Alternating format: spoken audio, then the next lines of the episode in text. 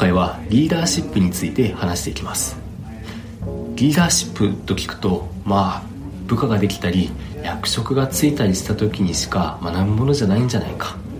こんな風に思われる方ももしかすると多いかと思います。多分に漏れずですね私も。リーダーシップなんてまあ30代後半くらい学べばいいだろうくらい思っていました。ところがこんな意識を180度変えてくれた本に出会ったんですね。今日はこの本をご紹介いたします。本のタイトルは「リーダーシップに出会う瞬間」ではまずそもそもリーダーシップとは何なのでしょうか？一言で答えるとリーダーシップとは影響力である。こんな風にこの本は定義しています。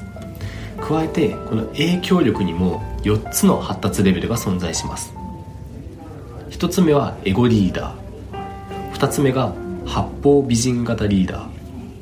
3つ目がコアリーダー。そして4つ目が超コアリーダーです。まず第1段階のエゴリーダーは一言で表すと弱肉強食。こんなキーワードが当てはまります。意思決定の軸が自分起点で周りの人のことをまあ自分の欲求を満たすための道具だ。こんな捉え方をしてるというのが特徴です。こう聞くと、まあ、かなりマイナスイメージが先行してしまいますけど実はこれ重要な側面もあるんですね。このエゴリーダーの段階で身につく力というものもあるんです。例えば自分の思いを押し通す推進力でしたりはっきりと意見を言い切る力でしたりあとは譲らない強い意志。こういった力はエゴリーダーの段階で身につけることができるんです。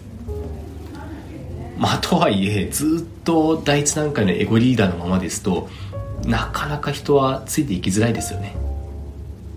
ではどうすれば第2段階の八方美人型ここに進むことができるのか。このためには他人から見た自分の姿というのをちゃんと認識できるようになることが必要です。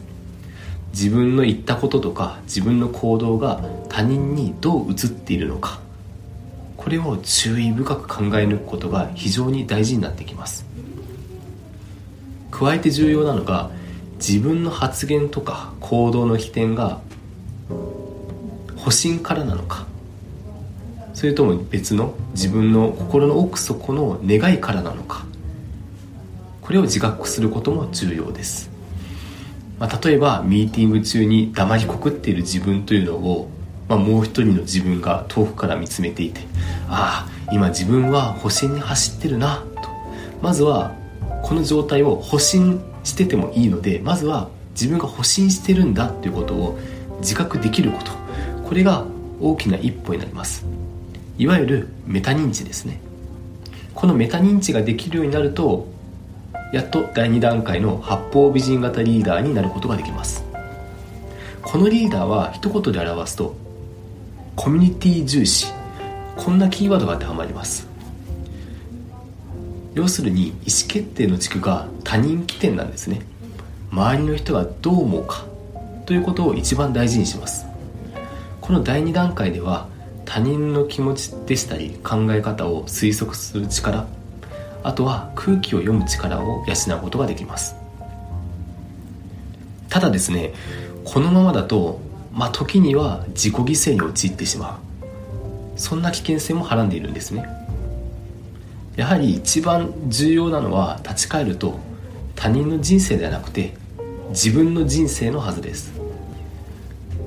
そこで今度は第2段階の八方美人型リーダーから第3段階のコアリーダーに成長していくプロセスに移っていきます。コアリーダーになるためにはまず事実と解釈をちゃんと分けて思い込みをなくしていく必要があります。例えばあ今の発言で A さんに嫌な思いをさせたかなでしたり A さんもしかして B さんに私のことを愚痴ってるんじゃないかな。こうしたマイナスの感情はまあ、言ってしまえば全て自分の色眼鏡を通して勝手に解釈したことに過ぎません。ただの思い込みなんです、まあ、そうやってちゃんと思い込みというものと目の前で起きている事実というのを切り分けてシンプルに事実だけを見据える、まあ、こんな風に思考をクリアにすることができるんですね。加えてもう一つコアリーダーになるために必要なのが相手の気持ちは考慮しつつもそれに飲み込まれないようにちゃんと自分の気持ちに正直に行動することです。相手が自分のことをどう思ってるかをちゃんと察した上で時には衝突することが分かってても自分の考えをはっきりと示す。そんな勇気が大切です。私がですねこの本を読んでいて一番好きな言葉があります。それは遠慮は社会の迷惑。この言葉を見た時自分の中の迷いが一気になくなったのを今でも覚えています。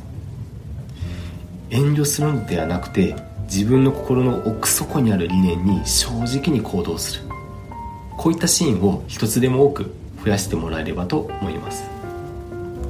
他にもじゃあもう一個先の4段階目の超コアリーダーって一体どんなリーダーなんだ？でしたりそんな興味を少しでも持たれた方はお手元のブログのリンクもございますので是非ご覧になっていただければ嬉しく思います。今日はここまでにします。